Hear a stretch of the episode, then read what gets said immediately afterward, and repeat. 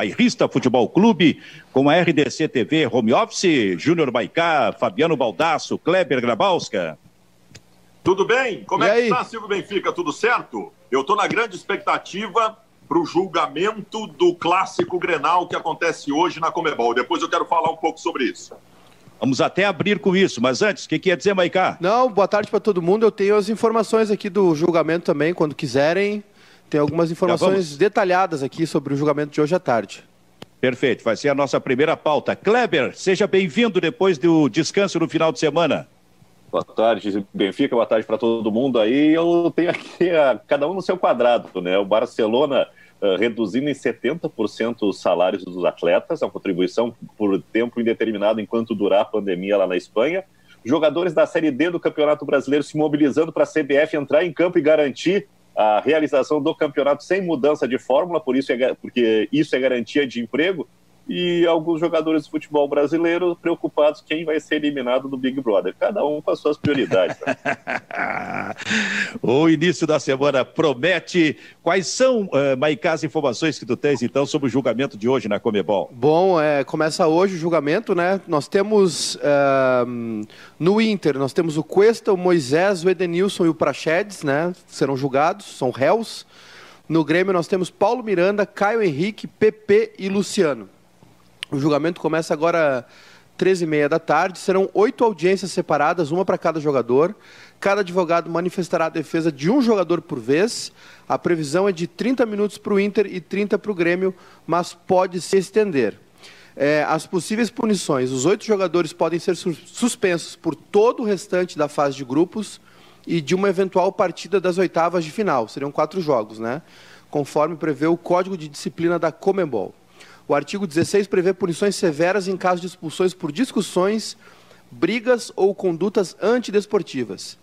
É, conforme o texto, as sanções aplicadas, enfim, suspensão de ao menos uma partida na competição por um período de tempo específico por cometimento das seguintes infrações: insultar, ofender, ameaçar, tá? É que a, é a, são as, né, o texto Sim. jurídico aqui, digamos assim. Mas o que acontece é, é, a decisão é, tem o julgamento hoje, o Comebol toma a decisão, comunica aos clubes, né? Aí tem um recurso e depois vem a, a, a tréplica, digamos assim, da Comebol e está definido.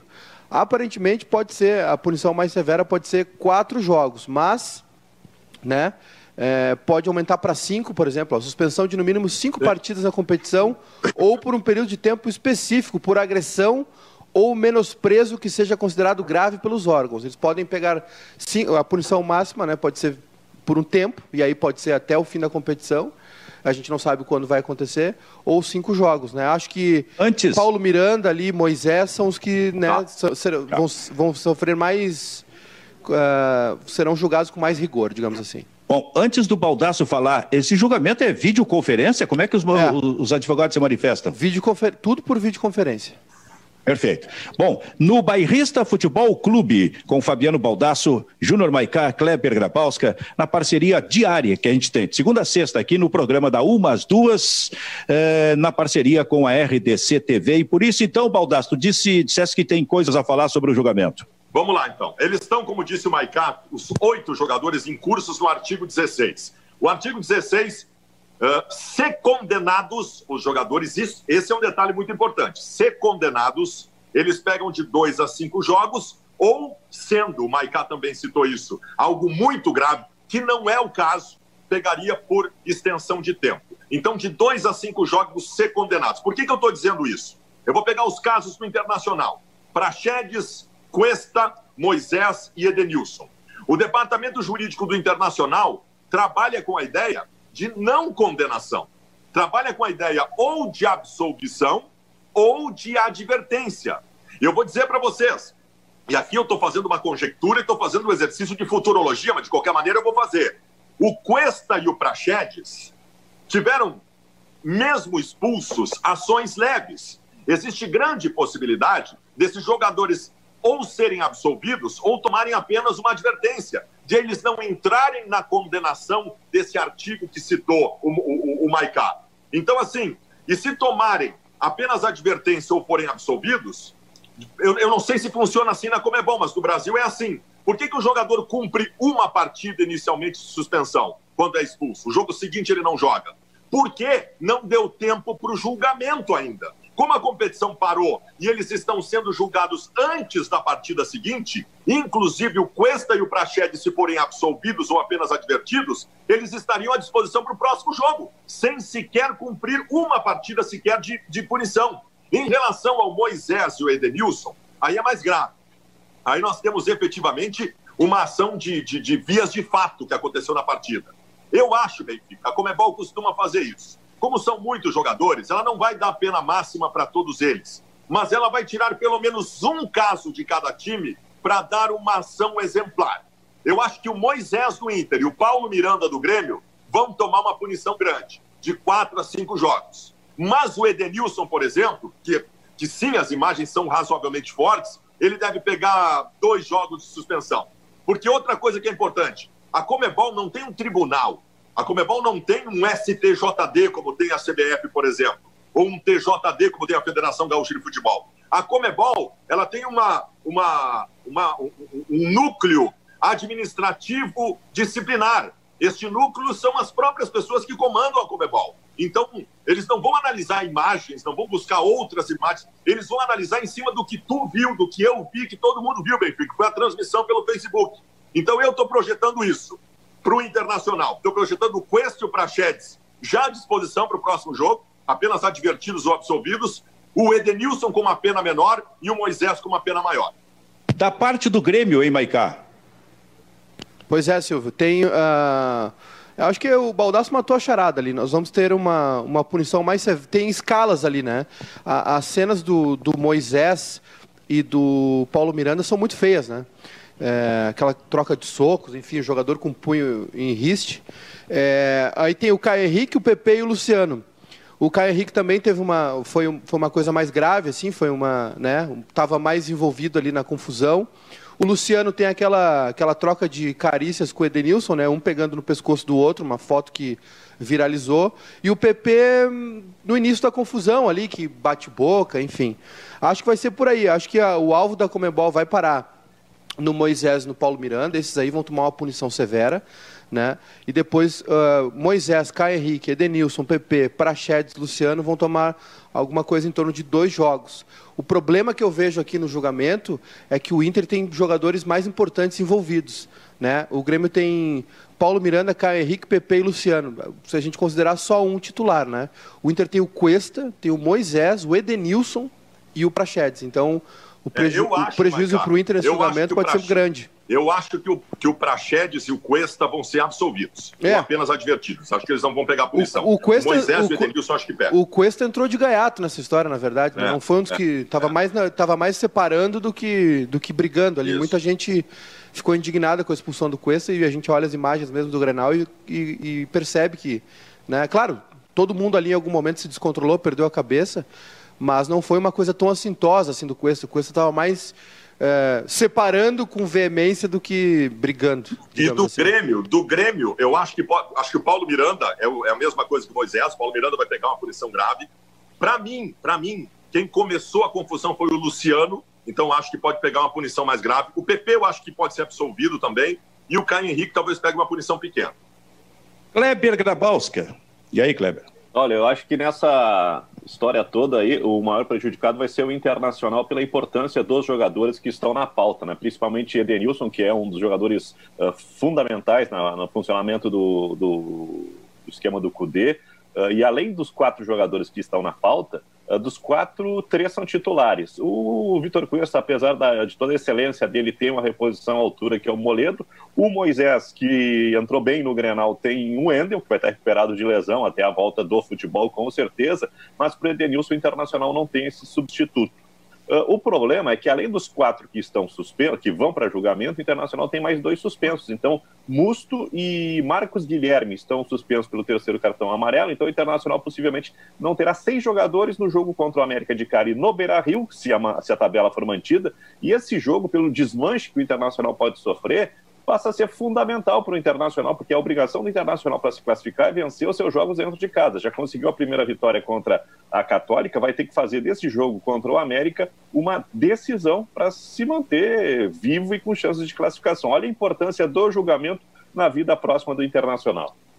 Interessante isso que colocou o Kleber, porque o Internacional, pelo cálculo que eu fiz aqui em, cima das informações do Kleber, pode não ter cinco titulares, Baldaço, no próximo jogo, dependendo é. do que acontecer. Se, se os de hoje no julgamento forem punidos com pelo menos uma partida, por exemplo, mais os outros dois, o Musto e o Marcos Guilherme, não teria pelo time de hoje cinco titulares. Um desafio, porque esse jogo contra o América, como disse o Kleber, ele é fundamental porque o América venceu a última partida e se colocou novamente na briga. E o Inter virou joga em casa. Virou o adversário da dupla. É, é o adversário da dupla. Esse é o jogo que o Inter. Se o Inter vencer esse jogo, o Inter encaminha a classificação. Mas pode se complicar também. Vai ser um desafio, porque vai ter um monte de desfalque e tem que ganhar esse jogo. Muito bem, esse é o Bairrista Futebol Clube, aquele papo solto, leve, de todo, de toda a semana, de segunda a sexta. Diga, Kleber. Uh, só, só para passar, para não deixar passar batida, não sei se eu entendi certo ou errado o que o Fabiano falou, uh, que se os jogadores forem absolvidos, eles não precisam cumprir automática. Precisam sim. Pois é, aí é que tá. Eu, eu, na verdade, eu até coloquei, eu tenho dúvida em relação a isso, porque já aconteceu dentro do futebol brasileiro, dentro do futebol brasileiro, já aconteceu o seguinte: anteciparem julgamentos antes da partida seguinte da expulsão. E aí o jogador não precisar cumprir se absolvido. É, eu consultei aqui um, um, uma fonte aqui, um especialista, ele me disse que isso aí caiu, né? Porque justamente por o Vasco da Gama no tempo de Eurico Miranda conseguia manipular as datas dos julgamentos, uh, tentando antecipar, absolver. Eu acho que o Edmundo uma vez foi beneficiado por essa questão aí para poder jogar semifinal, final do Campeonato Brasileiro, se eu não me engano, de 97. E a partir daí se instituiu que jogador expulso tem que cumprir automático. Bom, em tempo de, então em tempo de... estão fora. Então estão todos expulsos estão fora da próxima partida. E Silvio... Em tempo de coronavírus, eh, o, cada um fazendo da sua casa o programa, torcendo daqui para que ninguém enlouqueça. Há pouco a gente teve mais ou menos uma ideia, Maicá, de que isso pode acontecer. Enquanto não começava é. o programa, o Baldaço simplesmente chutava a bola na parede. Eu achei que ele estava martelando. É, isso é sinal de loucura, mas não é apenas sinal de loucura, é sinal de que ele é, é, é pode enfrentar um grande problema pela frente. Daqui a pouco botam para fora de casa. É, sempre lembrando. Que também é uma. Só não bota para fora de casa porque por uma questão de humanidade, de solidariedade porque se eu for para fora de casa eu posso ficar doente. Mas certamente, se fosse a vontade dela, isso já teria acontecido. Sempre lembrando, né, Silvio, que o prefeito Marquesan, Nelson Marquesan Júnior aqui de Porto Alegre, é, estendeu a quarentena até abril, né? Provavelmente todo mês de abril. Mas a Monique, esposa do Baldaço, tem autorização para dar uma fugidinha duas horas por dia por semana. Porque Parece que aumentou o tempo. O homem, o homem parecia. Aliás, eu achei que ele estava pendurando um quadro na parede, estava brabo com o Baldaço, já uma barulheira, parecia que estava martelando e era jogando bola dentro de casa. Sobre doido. isso, gente, nós até, nós até conversávamos antes de começar o programa. Sim, o prefeito de Porto Alegre ontem deu indicativo de que antes do final do mês de abril não haverá nenhuma orientação diferente da de agora que é que as pessoas fiquem nas suas casas. E isso, na, na própria postagem do Marquesan, a gente viu uma tripa de pessoas revoltadas nos comentários por conta de, da, da, informação de que o comércio não abre, porque algumas pessoas achavam que poderia abrir, sei lá, semana que vem ou não. Agora fica claro, e a gente comentou isso antes do programa, que existe uma pressão do mundo econômico, uma pressão do mundo empresarial que é gigante, gigante em cima não só de Porto Alegre, como de todas as outras cidades do Brasil, para que pelo menos o comércio possa abrir na sequência. Eu não sei até onde aguentam esta pressão. Eu acho que até o final do mês de abril é possível que não se mude nada. Mas eu, a minha expectativa é que em maio, por conta dessa pressão, as pessoas possam abrir os seus comércios novamente e saírem às ruas. Não é fácil aguentar a pressão do dinheiro, Baldasso. Eu acho que aos poucos, daqui a uns 10 dias, começa um tanto de flexibilidade. Claro, não vai abrir em definitivo, mas a flexibilidade acho que vai começar a acontecer ainda neste, eh, eh, nessa primeira quinzena desse mês de abril. O presidente Jair Bolsonaro, uh, e essa informação está circulando nos grandes veículos hoje pela manhã, uh, analisa a possibilidade de um decreto determinando a abertura do comércio novamente, a reabertura do comércio. Não sei qual a autoridade dele, a autonomia dele para isso, mas de qualquer maneira. É, é que isso acaba caindo no Supremo Tribunal Federal, né? para ver exatamente é. a legalidade ou não. Fala, Maicá. Não, já, já tivemos vários aí projetos aí do Bolsonaro, não, nem sei o nome, se é projeto, enfim. Uh, decreto. É, decreto. Que foi no final de semana mesmo, né? A campanha foi suspensa, a campanha que a Secretaria de Comunicação do, do governo federal ia fazer, dizendo que o Brasil não podia parar, enfim. É uma afronta, né? A gente está com um exemplo é, gigantesco ali de, de coisas que aconteceram na Itália, né? E agora os Estados Unidos, né? Os Estados Unidos são realmente agora o epicentro da, da, da questão. Está uh, saindo da Itália, quer dizer, a Itália segue numa situação gravíssima, mas uh, o Trump falou ontem numa expectativa é, pessimista de 100 mil mortos nos Estados Unidos. A coisa realmente saiu de controle por lá. Os, ontem eu vi umas fotos, é, hospital de campanha, né? Parece aquelas barracas brancas, enfim, parece cena de guerra uh, do início do século passado, mas é no Central Park, lá em Nova York, o pessoal está montando, assim como aconteceu no Pacaembu, né, no estádio do Pacaembu, em São Paulo, o pessoal está montando uh, hospitais de campanha porque a expectativa é que o vírus é, que agora comece uh, a se manifestar nas pessoas. Né? O contágio foi muito grande. Uh, os Estados Unidos, inclusive numa postura do próprio presidente né, Trump, é, demorou para se mexer, não considerou a gravidade da coisa. E são três focos, né, três pontos de, de alta contaminação, digamos assim, que é a Califórnia, Pessoal, Washington e Nova York. Pessoal, estou pensando em tema de casa daqui a pouco aqui no programa, viu? Para ver se vocês estudaram no final de semana porque eu já ah. tinha avisado na sexta-feira. Então vou colocar aquele, pelo menos uns dois temas daqui a pouco aqui no programa. Agora, antes, a sabe o que é que está no. Falou... já falou do novo técnico do Brasil? Não, não falamos ainda, mas deixa eu só dizer deixa, uma coisa. Deixa, deixa em suspenso, então. Em suspenso. Sabe quem é, quem é que está nos assistindo? Falei com ele no final de semana. Luiz Carlos Silveira Martins, o Cacalo. Esse está em casa, o tempo todo. Já provoquei o Cacá. Eu sei que o Edu provocou para colocar ele qualquer dia aqui no programa, mas ele está em casa cumprindo todas as determinações, afinal, não é mais criança. Não, é, não. é, um homem de 69 anos que já teve alguns probleminhas e ele tem que se cuidar então. A gente riu bastante até é, é, no final de semana quando batemos o papo, lembrando algumas coisas, mas está lá firme o Cacalo, viu, Baldaço? Tu que é o algoz do Cacalo no programa, está nos assistindo. Eu quero o Cacalo bem de saúde sempre por dois motivos. Primeiro, porque eu gosto muito dele. Segundo, porque ele é o único gremista neste estado que tem a capacidade de me enfrentar. Olha só. Mas ele tem a, a capacidade ou a coragem? Não, a, a, capacidade. Eu dizer que ele tem capacidade para me enfrentar não significa é. que ele vença algum enfrentamento pois é. comigo, é. porque ele perde quase todos. Quase todos. Mas ele tem capacidade de enfrentar. Viu? Ele está ouvindo tudo isso. Eu, eu acho Oi. que é o único que tem paciência para enfrentar. Ô, Kleber, qual é o novo, o novo técnico do Brasil de Pelotas? Emerson Maria. Emerson Maria é o novo técnico do Brasil de Pelotas, o anúncio foi feito. Emerson Maria que tem uma experiência muito grande uh, em times de Série B do Campeonato Brasileiro, mas que na última, uh, o último time dele, a Chapecoense, foi muito mal. Deixou o time na, na zona de rebaixamento do Campeonato Catarinense e foi afastado em fevereiro. Mas a Chapecoense passa por uma reformulação. Acho que esse último trabalho dele não serve como parâmetro para o Brasil de Pelotas. Acho que o Brasil...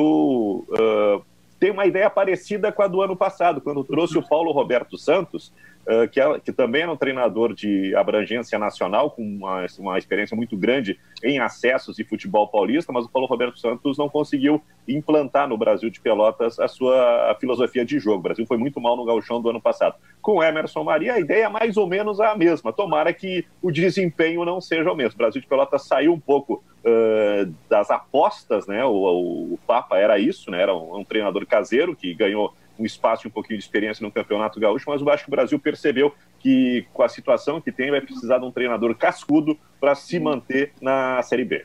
Ele só não sabe quando começa a trabalhar. Ninguém sabe, senhor. Mas o Juventude está sem técnico, o Vasco está sem técnico, o Brasil de Pelotas pelo menos já definiu quem é, né?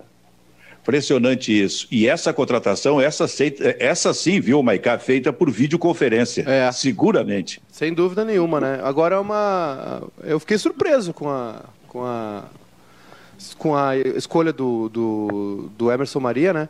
O, eu, eu, li o pessoal de, de Pelotas estava no tweetando hoje que é um técnico, um técnico que tem o apreço do presidente lá do Ricardinho, né? Ricardo Fonseca, mas tinham nomes como Rafael Jacques no mercado, enfim. Né? E, né, claro, né, no, quando envolve o Chavante, a gente nunca pode descartar o Rogério Zimmermann, né?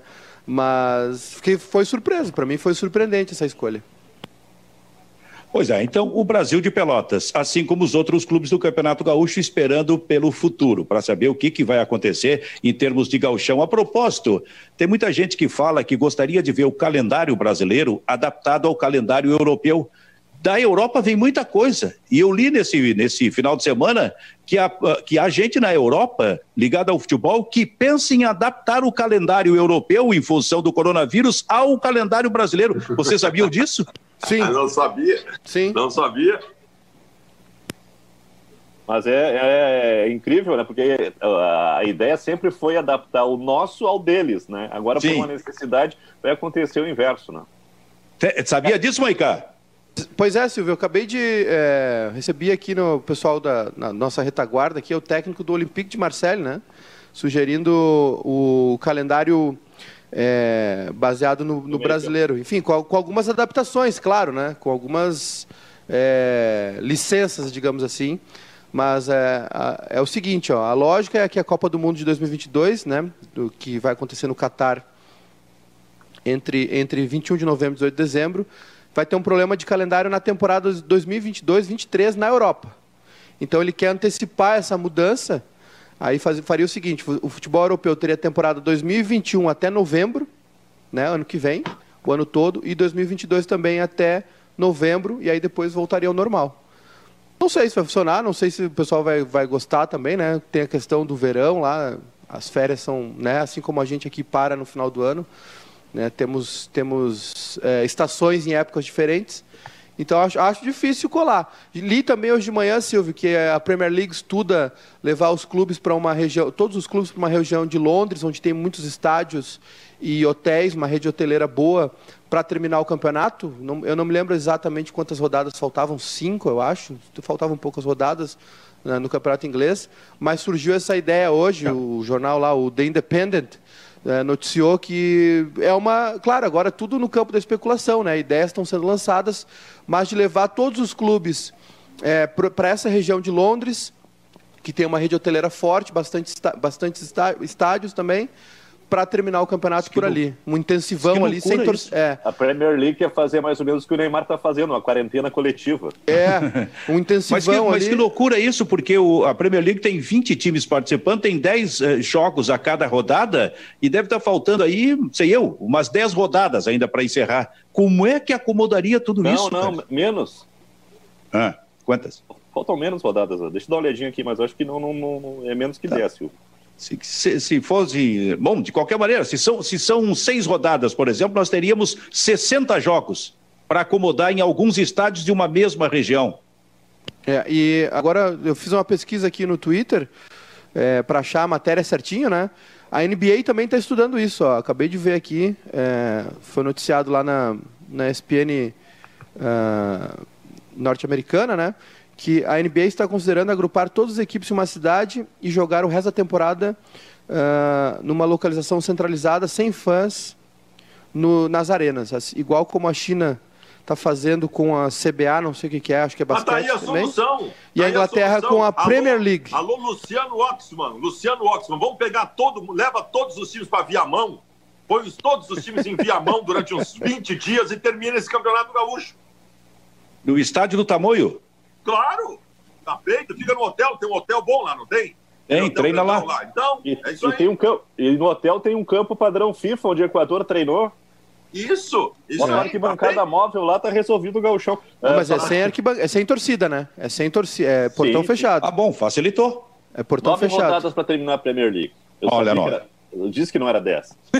Muito, saísse bem. Muito bem. Bairrista Futebol Clube. É, nesse papo de todos os dias, como eu falo, tu com o Kleber, com o Maicá, com o Fabiano Baldasso. Eu vejo uh, aí, Maicá, no teu cenário. Sim um livro, Opa. o Pop Rock Cafezinho, né? É, um livro do Mauro Borba. Segundo livro do Mauro Borba, vou mostrar para vocês aqui. Gente, eu deixo aqui com muito orgulho, porque o Mauro é um primeiro é um grande amigo e, e, e, também um grande mestre, né? O cara que teve por trás de é, da, da, Ipanema, né? Da fundação da Ipanema nos anos 80, enfim, um marco no rádio brasileiro e depois o sucesso que foi o cafezinho, né? Na pop rock. Ele escreveu um livro contando as histórias, né? Ele já tinha feito Prezados Ouvintes, que conta um pouco da trajetória dele e, e do início todo, toda a função da Ipanema, né, que foi realmente um veículo importantíssimo. O Baldasso, que é um roqueiro velho, pode nos ajudar nessa. Não, a Ipanema, a Ipanema foi, foi referencial para toda toda, todo o movimento do rock gaúcho ganhar, ganhar visibilidade e alcançar o país. Mas eu queria falar sobre isso aí. Esse é um livro que fala sobre o, o fenômeno cafezinho, um talk radio da rádio pop rock, como foi. Eu acho assim, ó, nós tivemos na década de 90 duas explosões gigantescas de talk radios no Rio Grande do Sul, uh, juvenis, porque nós tínhamos programas uh, neste sentido para público de idade mais avançada. E, de repente, lá em 95, o programa X da Atlântida, com o Alexandre Fetter, surgiu e simplesmente angariou um público inacreditável. Eu lembro que na época superou a audiência do Sala de Redação, se tinha a ideia que era inalcançável Sala de Redação nesse horário do meio-dia.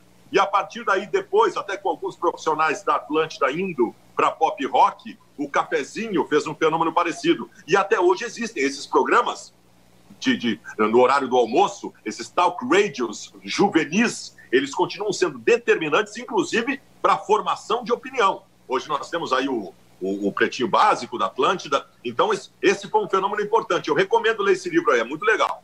É, e... pretinho básico, o pretinho básico caiu muito depois que saísse de lá, né? É, também acho, também acho. É. E sobre... É ironia minha. Fala, Maicá. Não, e sobre, já que estamos falando de pop e rock, né? Hoje é aniversário do Eric Clapton, 75 hum. anos. E. Um, a, a, e o Clapton, que é um. Caiu minha imagem aqui, nós já vamos restabelecer aqui. Mas, mas estamos te ouvindo. Estão me ouvindo, né? Que bom. O Clapton, que é um grande torcedor do West Brom Albion, né? Albion. West Bromwich Albion. Albion. Isso, Albion. me confundi. Eu me atrapalhei aqui, que eu, eu não vi meu rosto lindo aqui me, me assustei com essa imagem escura. West Bromwich não, Albion... Mas ficou, mas ficou melhor assim. É, e o... e ele, o, o, Clapton, o Clapton financiou a ida do, do West Bromwich para a final da Copa da UEFA de 75, se não me engano, 75 ou 79. Né? É, ele que é um, um torcedor... Uh, dizem até que é fanático pelo West Bromwich. E, deixa, deixa e, e, aí na volta, Benfica, satisfeito, Baldaço? Baldaço, satisfeito Benfica, com a. O Benfica. Ah. Satisfeito com a, o desempenho do time na final, ele presenteou todos os jogadores com um disco de ouro dele, que ele recém tinha lançado, que é o Slow Hand, que é um baita disco, aliás. Voltei, agora estou aqui de volta. Quase. É, enfim, então o aniversário do Clapton eu vou hoje. Com... Benfica, tá, tá, dando problema na imagem eu, do Michael. Ele, ele, Ô, ele tá Benfica, voltando. Fala, Baldasso. Eu vou te contar uma história que tu vai adorar. Não sei se tu conhece do Eric Clapton. O Eric Clapton tinha uma relação muito próxima com os Beatles, Sim. né? Inclusive, algumas faixas dos últimos discos dos Beatles tem o Eric Clapton tocando guitarra. Os Beatles acabaram em 1970. E em 1972, o Eric Clapton e ele convidou, mandou convite para todos os Beatles para irem no casamento. No casamento foram o Paul McCartney, o George Harrison e o Ringo Starr. E em determinado momento do casamento, os três subiram num palco e deram uma canjinha. Só que não tinha o John Lennon. E aí, no outro dia, o Eric Clapton entrou em contato com o John Lennon e falou: Cara, por que, que tu não veio? O John Lennon falou: Cara, eu não, eu não recebi esse convite teria sido a última reunião dos Beatles na história, numa canjinha que no coisa, casamento do Eric Clapton. E o, Clap, coisa e o Clapton também, né, Baldasso? Aliás, o Clapton, é. voltei agora, estou na webcam aqui, né? Uh, o Clapton também, o Clapton se apaixonou pela mulher do George Harrison, né? A Patty Boyd, né? Que ele fez. Aliás, a, essa mulher era, ela era linda, né? Porque o George Harrison fez something para ela o, o Clapton fez Wonderful Tonight para ela, enfim. Aí ele se apaixonou por ela, foi um. Eles se resolveram lá entre os três lá e deu tudo Não certo. sei então... nem o nome dela, mas obrigado por sua existência. Se ela foi motivo Perry. dessas duas músicas. Eu vou contar. Perry Boyd. Vou, vou contar uma historinha para vocês que envolve os Beatles e, e também envolve o Teixeirinha. Isso era 1966 todo domingo à tarde eu ia para Matiné, lá em Osório. Dois, dois cinemas lá, o Cinema Labor e o Cinema Central. Os dois na, na, na, no centro da cidade, próximos um do outro. E em determinado momento absolutamente histórico, o Cinema Labor, no, na sua matiné de domingo, às três da tarde, apresentou Help com os Beatles. E o Cinema Central, às três da tarde, apresentou Coração de Luto com Teixeirinha em preto e branco. Toda a nossa família, pai, mãe e filhos, Luiz Henrique, por exemplo, foi pro. Não, Luiz Henrique tinha seis anos de idade, eu acho que ele ficou em casa. Nós fomos para a matiné, fomos para o centro da cidade. E aí tivemos que decidir, aquela decisão assim, uma das mais importantes da minha vida. Assistimos o quê? Beatles ou Teixeirinha? Muito bem, a minha irmã mais velha, que já faleceu, foi assistir Help com os Beatles. E o restante da família foi assistir em preto e branco Teixeirinha Coração de Luto. Foi uma, da, foi uma das decisões mais complicadas da minha vida. Isso é demais. As pessoas não sabem, as pessoas não têm essa referência do que significava o Teixeirinha nas décadas de 60, 70 e 80 para o cinema do Rio Grande do Sul. Parava o Estado para ver os filmes do Teixeirinha. Eu peguei um pedacinho dessa época. Tema de casa, então. Atenção, tema de casa. Ainda falando sobre música. Vamos ver se vocês estão afiados. Teixeirinha ou Elis Regina? Ah, Elis Regina é um fenômeno nacional. Elis Regina é a maior cantora do país de todos os tempos. O Teixeirinha, embora tenha tido alguma visibilidade nacional em determinado momento, é um fenômeno muito forte nosso. Agora, Elis Regina ultrapassa. Nenhuma mulher brasileira cantou parecido com Elis Regina na história. Kleber. Ah, Elis Regina. Elis Regina, pela relevância que tem, acho que ela é, é por, por, mais que o, que o Teixeirinha tenha sido importante né, e tenha consolidado um estilo musical, a Elis Regina, eu acho que é, é, referência não só aqui no Brasil, mas uh, ela, ela fica para a história, para o mundo inteiro, como a maior cantora uh, do Brasil. Né? Maiká. É, sem dúvida também, concordo com tudo. É, o Baldasso definiu bem também. É, o, o Teixeirinha teve, um, teve aquele boom né, de discos e filmes, enfim, foi muito grande também. Mas é, o que a Elise representa para o nosso país e tudo que ela. Todos os compositores que ela promoveu, né? Ela gravando o Belchior pela primeira vez ali, como nossos pais, enfim. E, Renato Teixeira. Renato Teixeira, né? Em Romaria também é, foi realmente um, um, fenômeno. Agora a gente, claro, aqui a gente se identifica mais João com... Bosco, ela gravou de João Bosco e Aldir Blanc, o bêbado e a equilibrista. Bêbado, bêbado equilibrista, de frente Isso é brincadeira. Crime. Mas eu vou sair por outra vertente. vertente. Para mim, Teixeirinha foi mais gênio do que a Elis Regina. Ainda que a Elis Regina seja espetacular, tenha tido toda essa repercussão, inclusive internacional. Foi mais, foi mais gênio e empreendedor porque nós estamos falando de alguém que era quase analfabeto e fazia músicas, e fazia músicas, e fazia filme, era um negócio impressionante. Em determinado momento, ele o Teixeira deve ter feito uns 15, de 15 a 20 filmes, mais ou menos. Então, ele foi mais empreendedor e, para mim, foi mais gênio. Ah, mas eu só estou colocando isso por uma questão de fazer justiça também ao Teixeirinha, que realmente foi algo espetacular. Mas ainda nessa vertente, para fechar o tema de casa de hoje, Fabiano Baldasso, raça negra ou só para contrariar? O Raça Negra foi mais. Nós estamos falando de. Pô, tu viesse sério, rapaz. Nós estamos falando de duas bandas que fizeram explodir o New Pagode, que era uma vertente do samba no início dos anos 90. As duas tiveram um significado absolutamente importante. O Raça Negra era mais popular, era mais simples e chegava com mais força a todos com essa simplicidade. O Só para Contrariar, embora também tivesse sua uh, simplicidade, tinha composições melhor elaboradas, estava mais próxima do samba raiz e com um vocalista que até hoje tem grande visibilidade por ter sido o maior vocalista de toda essa geração, que foi o Alexandre Pires. Então, assim, como, como banda, como grupo musical, o Só para Contrariar. Mas eu escolheria o Raça Negra, que era chinelagem, e eu gosto da chinelagem. Cara, ele veio sério, Maiká. Eu achei que agora ele ia descontrair um pouco, mas ele fez uma análise criteriosa aí, Maiká. Ah, o Baldasso, ele, o Baldasso é um cara que até na Ipanema já teve programa, porque ele é um cara eclético, prolixo, né? Fala, Cleber. Sabe tudo de Não, música. Fazer uma, fazer uma consulta técnica aqui para dona Jorge Santos para é. desempatar essa aqui. Eu fiquei em cima do muro, tá? É. Bah, eu vou, eu vou dar meu voto então. Para mim é nenhum dos dois. Eu não gosto só para contrariar nem raça negra. Não Se é, a gente tivesse que não é minha praia. Mundo, tivesse que trazer. Tá, mole... Vamos assim, botar um molejão então. Eu sou mais um molejão. Vamos, vamos trazer para vamos trazer para o mundo real. Só para contrariar seriam os Beatles. E raça negra seriam os Rolling Stones. Espetacular. Podemos, Podemos encerrar o programa, ô, Júnior? Tá na hora. Depois dessa, encerra para sempre, não de hoje. não, mas então sou obrigado agora na seara do futebol a colocar mais uma. É provocação direta. Eu até trabalhei com isso nas, nas redes sociais no final de semana. Ronaldo Nazário ou Romário? Posso começar? Posso começar? Começa. Vai, Ronaldo Nazário é o melhor centroavante que eu vi jogar na minha vida.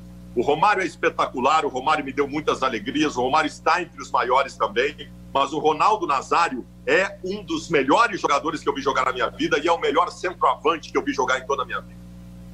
Fala, Maicá. É o, eu tô, eu tô começando a ficar preocupado. Eu acho que eu tô com algum vírus no meu corpo, porque eu só o programa todo eu tô concordando com o Baldaço. Mas é. É, é exatamente a mesma coisa, assim. Para mim, é, o Romário foi incrível, 93, 94, né? Depois ele tem aquele retorno ao Brasil, aí vai para Valência, aquela coisa toda.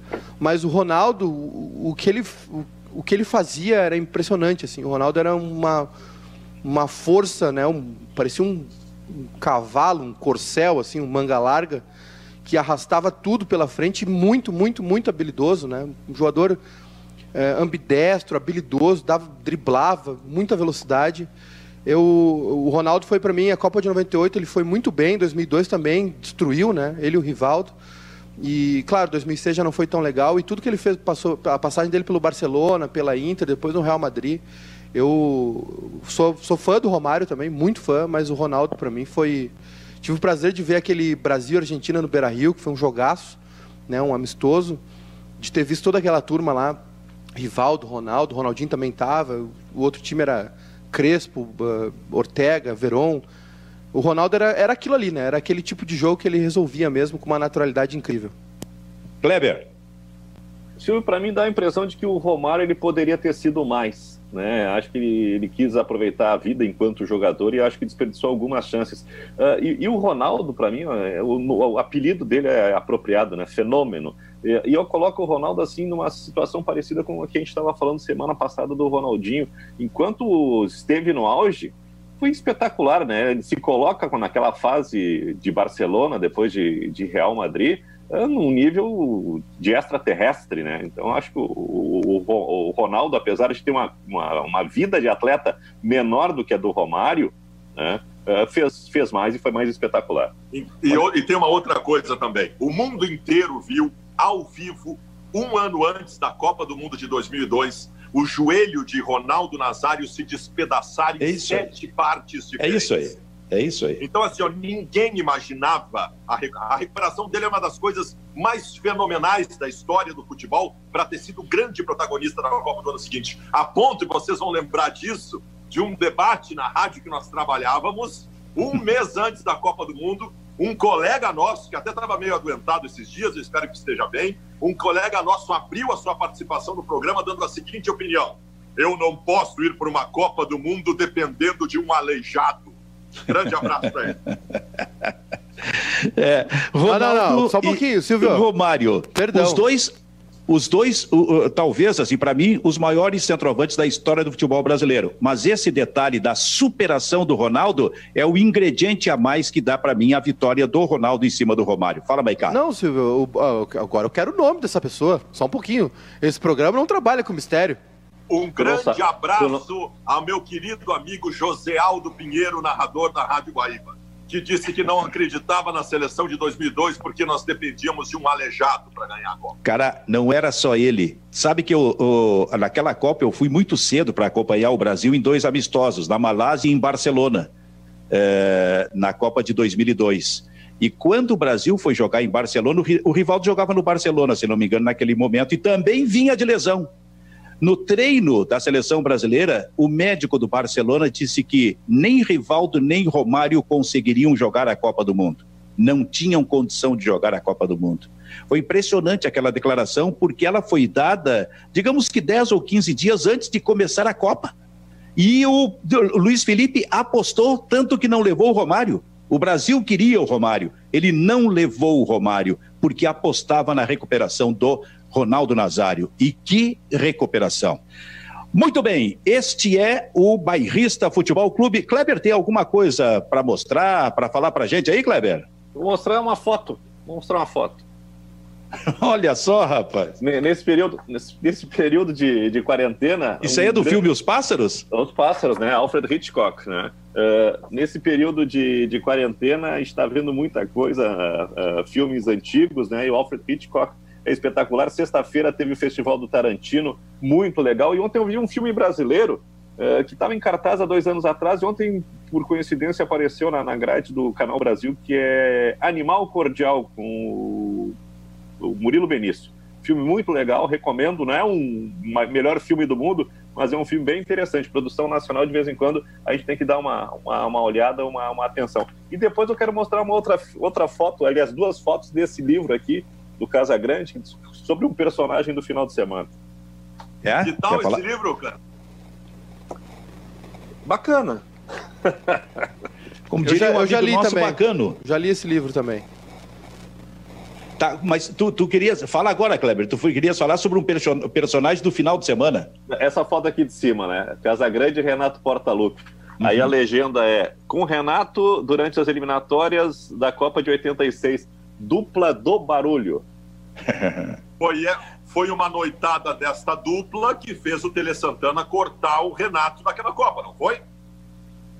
É, mas a é. foto aí eu acho que é das eliminatórias, né? É das Ela eliminatórias, ainda, é. É, de 85. Ela não era de 86. Mas, segura, mas foi numa festa. E possivelmente é. o, o Casagrande estava presente além era do Renato. Casagrande, Renato e Leandro. Eram os é. três que foram para a noite. A festa foi na casa do Éder.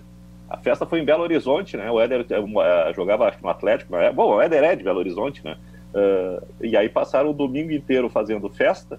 Uh, e chegou a hora de ir embora, que o, o Sócrates chegou carregado, né? Já tinha andado no hotel. O, o, Éder, o Éder foi embora e os caras ficaram lá. Acho que deram uma, uma esticada. E aí chegou a hora de. Eles acharam um, um lugar no muro para pular, né? Que era a concentração era na toca da raposa. Uh, e o, o, Leandro não conseguia pular.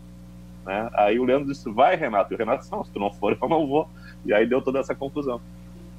Que coisa incrível. Não, e pensar que lá já, já se vão quantos anos disso aí? 35, 34 anos.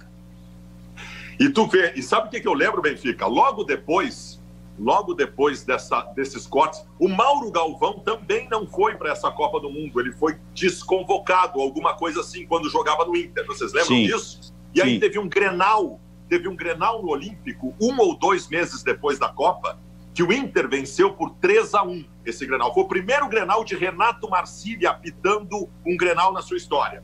E aí nós, na torcida do Inter, eu tinha 14, 13 anos, a gente gritava: ão, ão, ão, o Tele tinha razão. Porque o Renato foi expulso nesse Grenal com dois minutos de jogo por uma briga com o Robertinho do Internacional. Muito bem. E depois, quando tu viraste um jornalista isento, tu entrevistou o Renato? Daí não? entrevistei o Renato de forma absolutamente isenta. Ah, muito bem. O amigo acompanhou isso, tanto que tu nunca fez ideia do time que eu torcia. Ah, isso aí. isso é verdade.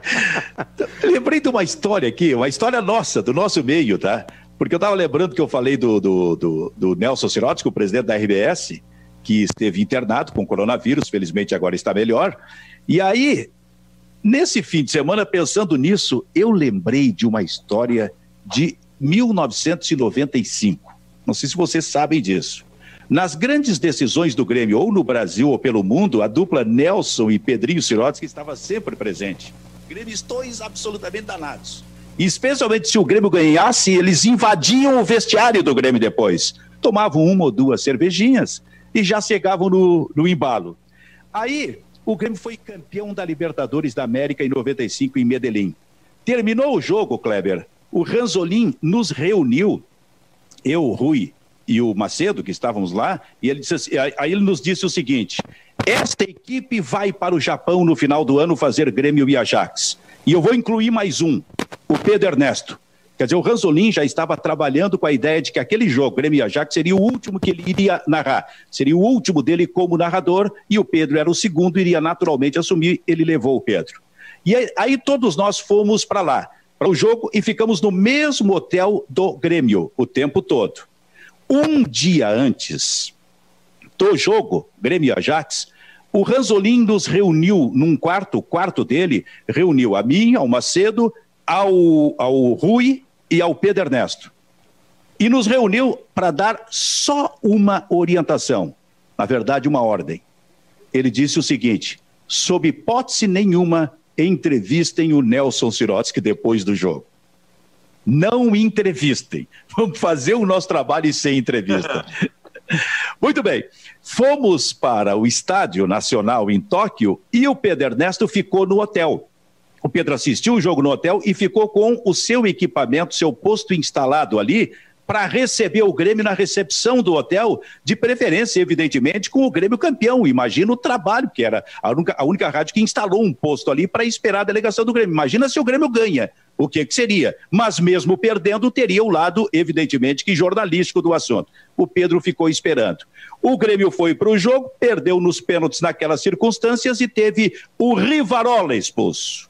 O que irritou demais o presidente da RBS, Nelson Sirotsky ele ficou absolutamente enlouquecido. Fizemos o nosso trabalho no final do jogo lá em que o Grêmio perdeu nos pênaltis, e aí eh, depois nos preparamos para voltar para o hotel, enquanto isso a delegação do Grêmio estava voltando para o hotel eh, antes de nós, chegando na recepção e seria recebido pelo Pedro Ernesto no seu posto. Qual foi a primeira pessoa que chegou ali na recepção? Nelson Sirotsky foi direto ao Pedro Ernesto e disse para o Pedro o seguinte: quero falar nesse microfone. Já tinha tomado uma cervejinha, Nelson. E o Pedro, olha o Pedro, aqui tu não vai falar. Enfrentou o status quo. Eu vou falar. Não, tu não vai falar. Quero falar porque esse microfone é meu. E o Pedro disse: definitivamente. Não vais falar aqui. E o Nelson virou as costas e disse assim: então vai a porra. E saiu. E não deu bola pro Pedro. Saiu. Eu fico a imaginar a reação do Pedro depois, porque a gente reflete depois. Não é na hora. Na hora tu tá na emoção. O que, que será teria passado pela cabeça do, do Pedro depois? Me diga. Imagina só, cara. Mas fez certo, Pedro. Fez certo, Pedro. Tá certo. Ele deve ter dormido muito bem aquela noite, né, Silvio? eu não sei se ele dormiu. Pô, eu queria saber. É, é, incrível porque eu não perguntei a reação do Pedro depois disso, mas a história foi bem assim, inclusive confirmada pelo próprio Nelson Sirotti. 1995, a decisão do Grêmio contra o Ajax uh, lá no Japão. Kleber, Maiká, Fabiano Baldasso. Silvio, e agora, pessoal? Falando em Japão, é, nós temos a, as datas oficiais das Olimpíadas, né? 23 de julho começa, do ano que vem. 23 de julho de 2021 vai até 8 de agosto as Olimpíadas de Tóquio, que vai ser chamada Tóquio 2020, né? Acho que não, não sei se por causa de todo o material gráfico, enfim, ou por uma questão de memória afetiva, sei lá, ou, ou as medalhas já estão prontas, né? Imagina refazer todas as medalhas das Olimpíadas. É, mas vai chamar Tóquio 2020, mas será disputada em 2021. E é curioso, porque da outra, a outra Olimpíada que foi adiada foi a de Tóquio também, né? Que acabou indo para a Finlândia, foi para uh, Helsinki, na década de 40, se não me engano, por causa também de conflitos. Quem está nos assistindo e também deu a sua opinião sobre um dos temas de casa? Ribeiro Neto, que volta e meia participa conosco aqui. Tipo assim, sexta-feira e que participa do RDC Esporte. Ele disse o seguinte: Silvio, Teixeirinha sempre era compositor, Elis era intérprete. Teixeirinha fez um movimento, Elis o cantou. Ele encerrou assim. Eu acho que é, ele quis dizer que a Elis cantou alguma coisa do Teixeirinha. Mas, em resumo, Ribeiro Neto também vota no é. Teixeirinha. Para variar, o Ribeiro Neto com uma opinião sem nenhum nexo e sem nenhum sentido, né? Porque qual é o demérito de tu ser apenas intérprete e não compositor? A Elis, Regina é a maior intérprete da história da música brasileira. Ela fez com que artistas que não eram conhecidos interpretando as suas músicas passassem a ser por conta da interpretação fantástica dela. Ribeiro Neto perdeu a oportunidade de ficar quieto. Ô, Maicá, Oi. tu que entende bem dessa questão técnica, não dá um Eita. dia, não, não dá para colocar um dia cinco nesta tela, não? Podemos, podemos colocar. Mas... Porque essa briga, nós, nessa briga, é. nós não temos. A provocação foi muito forte para o Ribeiro, ele tem direito, a direito de resposta. Nós podemos colocar os cinco, né? No caso, seríamos é, Kleber, Silvio, e, Baldasso, Ribeiro Neto e eu. A gente coloca Isso. os cinco, mas aí nós três saímos, né? Deixamos o Baldasso e o Ribeiro conversando da, Dá três, Sim, mas o 5 tem condição de, o cinco tem horas, condição de fazer, de fazer o programa aparecendo na telinha, o 5? Tem, temos sim, temos sim. Ah, então nós vamos ter que fazer isso aí, não é possível. é, Kleber, o teu destaque agora então, Kleber. Só para dar um, mais uma vez encher o saco do Fabiano Baldasso, 86 o Galvão foi a Copa no lugar do Moser, né, e o Valdo também foi no lugar do Dirceuzinho, né, os dois foram cortados em cima da, da hora, então esse, esse Grenal tinha um Galvão uh, do Inter, convocado para a Copa e o Renato fora, né? Então, isso aí. Isso, isso reforçava o, o, grito da, da torcida. E eu tinha. Ah, outro aspecto a respeito da, da adaptação do calendário europeu ao calendário sul-americano. Eu acho que isso vai dar uma arrefecida no terror, que é a janela de negociações, né? Que desmonta muitos times aqui no Brasil. E, por fim, Atlético Mineiro acertou no final de semana a redução salarial. O, o craque, como é que é? O craque Madeiro lá também vai ter que deixar um dinheirinho na, pro, pro pessoal do Atlético, né? E nessa questão, ah, é? oh, Silvio, nessa questão dos salários, né? Fica evidente, mais uma vez, um desgaste do, da, do grupo de jogadores do Barcelona com a diretoria, né? Já se fala muitas vezes de. Uh, nessa temporada, claro, antes da, da parada por, por conta do coronavírus, é, já se especulou algumas coisas a respeito do Messi, de ele, uma possível saída, enfim, de ele ir para outro, outro clube. Parece que a situação está ficando meio difícil. Teve aquela questão com o Abdal, né? Que acabou falando mal dos jogadores e o Messi acabou respondendo numa nota e num programa de, de TV. E agora, nessa essa nota que todos os jogadores compartilharam hoje é, sobre é, a redução salarial de 70% né, do, do grupo de jogadores do Barcelona tem uma frase que é o seguinte: nos surpreende que dentro do clube exista quem trate de nos pôr debaixo de uma lupa e tenha nos colocado pressão para fazer algo que sempre deixamos claro que faríamos. Essa fala foi do Messi sobre essa redução salarial. Ou seja, existe realmente um distanciamento, um problema muito sério. Né? A gente sabe que o Barcelona tem líderes no plantel, o Messi, o Piquet, o Busquets, jogadores né, criados na, nas canteiras, né, na categoria de base do Barcelona. E, de novo, fica exposto aí esse problema e não, não te duvido que daqui a pouco o Messi enche o saco de tudo isso e vai jogar em outro lugar. O Messi, olha, cara, o Messi é um fenômeno. O, o, com o Messi ocorre o que aconteceu com o Pelé, né? Jogando o tempo todo no mesmo time. Sim. O Pelé foi jogar no Cosmos, mas depois que, inclusive, encerrou a carreira o tempo todo no Santos. É, isso naquela também, né? época né? era normal. Mas hoje, hoje, um jogador na Europa, eu não sei se existe um outro que jogou nesses tempos modernos durante 15 anos, digamos assim, no mesmo time. Tem, tem alguns exemplos na Inglaterra. O, o Steven Gerrard, Gerrard né? é, jogou muito tempo no Liverpool, mas depois ele jogou no, no, no Los Angeles Galaxy. O Lampard também passou pelo, foi no, ele não é cria do Chelsea, mas ele, depois ele teve uma passagem de meses pelo, pelo Manchester City até uh, a transferência dele para o New York City, né, que eram clubes parecidos, para ele não ficar sem jogar. O John Terry também fez, ficou bastante tempo no, no Chelsea, mas começou em outro clube e acabou jogando agora no Aston Villa. E no Brasil tem o Marcos e o Rogério Ceni, né, que foram sempre jogadores que esses é. sim jogaram em, um, em apenas um clube. É, quem quer falar, Baldasso? Não, não, é isso. Tinha citado o, o Gerrard lá da, da, da, Inglaterra. Mas eu não lembrava, é verdade, o Marcos e o Rogério Ceni. Mas goleiro é um pouco diferente, né? Goleiro é um pouco diferente, porque o goleiro Sim, consegue. Joga com as mãos. É, é, é. O goleiro tem mais. A longevidade do goleiro ela é mais fácil de acontecer do que dos outros jogadores. Bom, uh, as últimas notícias, o Maranhão, sobre coronavírus. Maranhão tem a sua primeira vítima fatal, morte por coronavírus. O Senado pode estender auxílio a trabalhadores temporários, o, auxílio de 600 reais, que é destinado a informais, mas o Senado também pode estender esse auxílio a trabalhadores temporários. Porque realmente nós estamos entrando nesse aspecto do, do coronavírus numa fase absolutamente complicada. Já tem gente sem dinheiro, né? Tem gente, e, e tem uma, uma questão que preocupa: os moradores de rua que já sofrem naturalmente vão sofrer ainda mais, porque esses moradores de rua, por exemplo, de Porto Alegre, sempre tem alguém que chega e dá alguma coisa para eles para eles poder se alimentar, alguma coisa assim, né? A pessoa que mora no prédio desce, a gente está fazendo isso por aqui, todos nós de alguma forma fazemos isso aí, mas hoje não, as pessoas estão trancadas em casa então, o dinheiro está faltando e a fome começa a bater. É, é. A pressão econômica vai ser muito forte. Vai ser muito forte. Eu estou eu, contigo, Benfica. Eu acho que em algum momento, e não será tão longe assim, vai se flexibilizar o processo, porque Silvio, senão nós entraremos num caos. Silvio, chegamos no nosso finuto minal.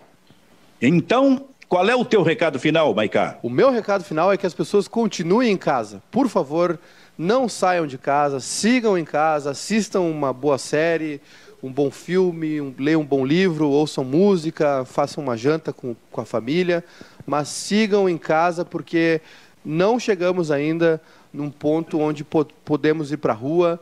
É, nós vamos ter um. Agora, os próximos 10, 15 dias, nós vamos ver uma, umas.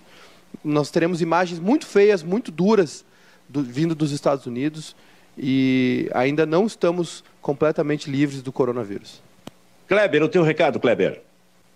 Eu, o meu recado era justamente sobre o futebol aí, né, Silvio? Mas eh, uma coisa que eu falei na sexta-feira, que o fim de semana teria muita gente nas, nas praças e parques de Porto Alegre. E eu acho que aconteceu, acho que está na hora da prefeitura dar uma, uma endurecida para que isso não comece a aumentar de fim de semana a fim de semana. E Baldaço, o teu destaque? Meu destaque final é o seguinte: sabe que uh, as pessoas, o, o cara mais influente hoje, mais ouvido é o tiozão do WhatsApp.